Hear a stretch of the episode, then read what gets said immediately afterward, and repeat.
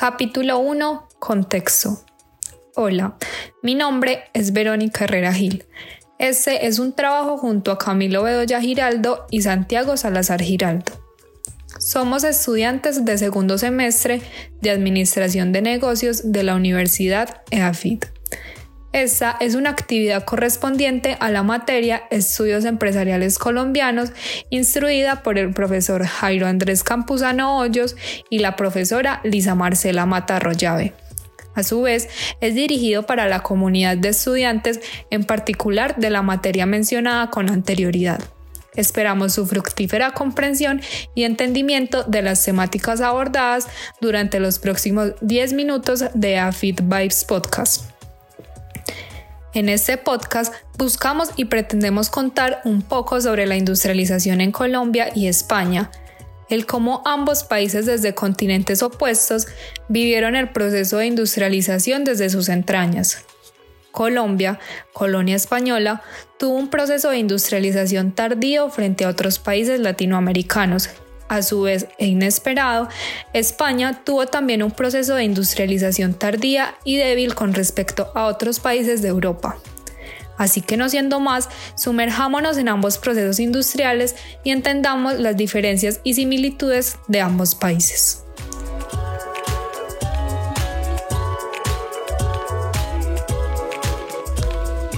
Capítulo 2. Colombia. El proceso colombiano de industrialización tuvo corta duración. El despegue comenzó en la década de los años 1930, 40 años más tarde que en Argentina, Brasil, Chile o México. Algunos impedimentos fueron una agricultura ineficiente, fallas cuantitativas y cualitativas de la educación del factor humano, la escasez de algunos recursos esenciales de producción, la débil posición internacional, los problemas demográficos y sociales y la dependencia económica, entre otros. Las primeras máquinas utilizadas para la industria colombiana eran a base de vapor, con la llegada de la electricidad se inicia a traer maquinaria desde Europa. Las primeras empresas en el sector industrial surgieron a finales del siglo XIX y se fueron incrementando en los primeros decenios del siglo XX. Con la guerra de los mil días se tuvo que cerrar la mayoría de las empresas artesanales en el oriente colombiano, dando lugar al desempleo de una población predominantemente femenina. La industria comenzó a desarrollarse desde comienzos del siglo XX, a base de los beneficios que le brindó la Primera Guerra Mundial. La expedición de ciertas leyes proteccionistas, la ampliación del mercado, motivada por una elevación de los ingresos en las zonas cafeteras y demás. En las últimas décadas del siglo XIX, nuestro país comenzó un proceso de industrialización, el cual se centró en las ciudades principales con la presencia de grandes industrias de Bogotá y Medellín principalmente, más el aumento del comercio exterior. Trajo consigo no solo cambios visuales en las ciudades, sino que también un cambio en la vida cotidiana de los ciudadanos. Fue Antioquia, más precisamente Medellín, en donde se inició la fabricación de telas por parte de los antiguos agentes distribuidores que antes las traían de Inglaterra. En 1906 aparece con 102 telares Fabricato en Bello. En 1908 inicia Coltejer, que más tarde se convertiría en el más importante complejo textil de Latinoamérica. Se funda también Posada Tobón, conocida como Postobón, y compañía dedicada a la producción de bebidas alcohólicas. Entre los fundadores y propietarios de la compañía antioqueña de instalaciones eléctricas de Medellín estuvieron los posteriores fundadores de la fábrica textil de Bello, de la cervecería antioqueña y de Coltejer. Los capitalistas fundaron en 1909 la primera fábrica de cemento del país, Cemento Samper, que habían creado cinco años antes la Compañía de Energía Eléctrica de Bogotá. En la costa atlántica, Evaristo Obregón, promotor de la empresa de energía eléctrica de Barranquilla, fundó en 1910 Tejidos Obregón, En 1913 se fundó la empresa Noel para producir dulces y galletas a gran escala industrial, entre otras empresas importantes que fueron marcando paso como el Ingenio Manuelita, Coltabaco, ACEP, Nestlé, Argos Ecopetrol, entre otras.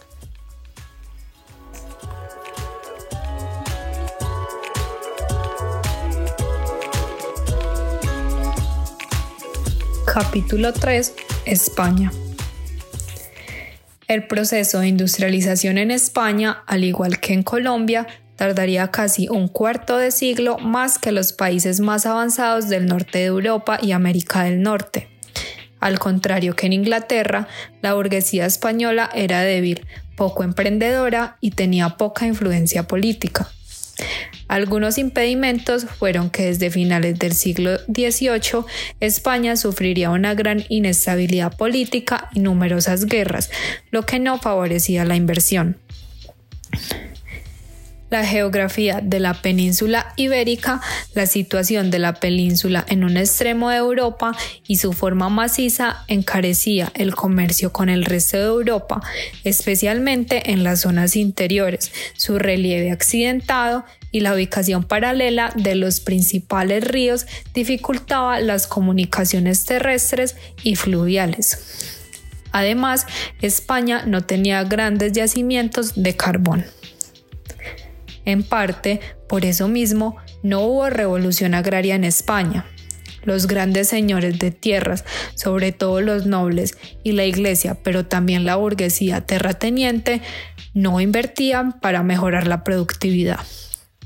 El pequeño campesino no tenía con qué invertir, así que el sector agrario español no fue capaz de tirar de la industrialización como lo hizo Inglaterra y otros países de Europa. Hubo que esperar a los años 60 del siglo XX para que la economía española avanzase en la industrialización. No obstante, se produjo una industrialización en Cataluña y en el País Vasco en Cataluña estuvo asentada principalmente en el sector textil, el cual también se vio atascado por políticas proteccionistas. Mientras que en el País Vasco lo hizo en la industria siderúrgica. Esta industrialización va a configurar una España dual, la de la periférica geográfica País Vasco, Cataluña, la minera de Asturias y la de un levante exportador de frutas y verduras y la del interior y otras partes de la periferia como Galicia y Andalucía. La industrialización fue limitada y no llegó a alcanzar el empuje, el dinamismo y la competitividad de las áreas desarrolladas. Uno de los grandes problemas de la industrialización española es que se concentró en zonas muy localizadas, Prácticamente las únicas regiones realmente industrializadas a finales del siglo XIX eran Cataluña y el País Vasco. En términos generales, España quedó como un país atrasado, aunque no estancado, cuyo crecimiento era menor que el de los países que iniciaron el camino de la revolución industrial. Capítulo 4. Conclusiones. Colombia contó con la fortuna de grandes inversionistas extranjeros que aportaron a este desarrollo industrial que vivió nuestro país. Una de sus grandes ventajas fue el excelente provecho que tomaron los colombianos frente a aquello que nos hacía diferentes de los demás países.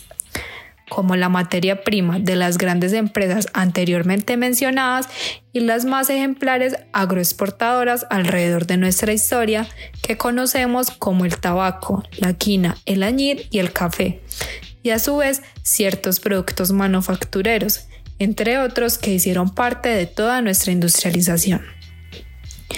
Claramente, España contaba con la virtud de estar ubicado en un continente desarrollado, con una industria que ya estaba llegando a países ajenos a su territorio. Sin embargo, aquello que estas industrializaciones comparten es que la base de cada una de ellas es la materia de las empresas que dan cara a cada una de sus banderas. El desarrollo de los países los posiciona en niveles diferentes, pero sin dejar a un lado el excelente manejo que esto le dan a los materiales nativos que potencializan su economía. Finalmente, podemos concluir que tanto Colombia como España tuvieron un proceso de industrialización con grandes similitudes alrededor de sus inicios y de la historia pero cada país encontró la forma de potencializarse respecto a los beneficios y las capacidades que se les presentaban de forma diferente para así poder posicionarse a lo que son hoy en día.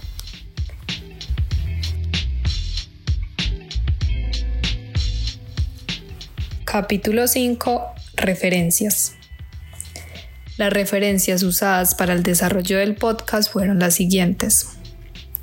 La industrialización colombiana, una visión heterodoxa por León, agosto del 2002. Consecuencias de la industrialización en Colombia por Caballero, septiembre del 2013. Industrialización en Colombia por Arixa, mayo de 2015. El avance de la industria española en el último siglo, Marshall, julio de 2019 y finalmente la industrialización en España por Junta de Andalucía, mayo de 2014.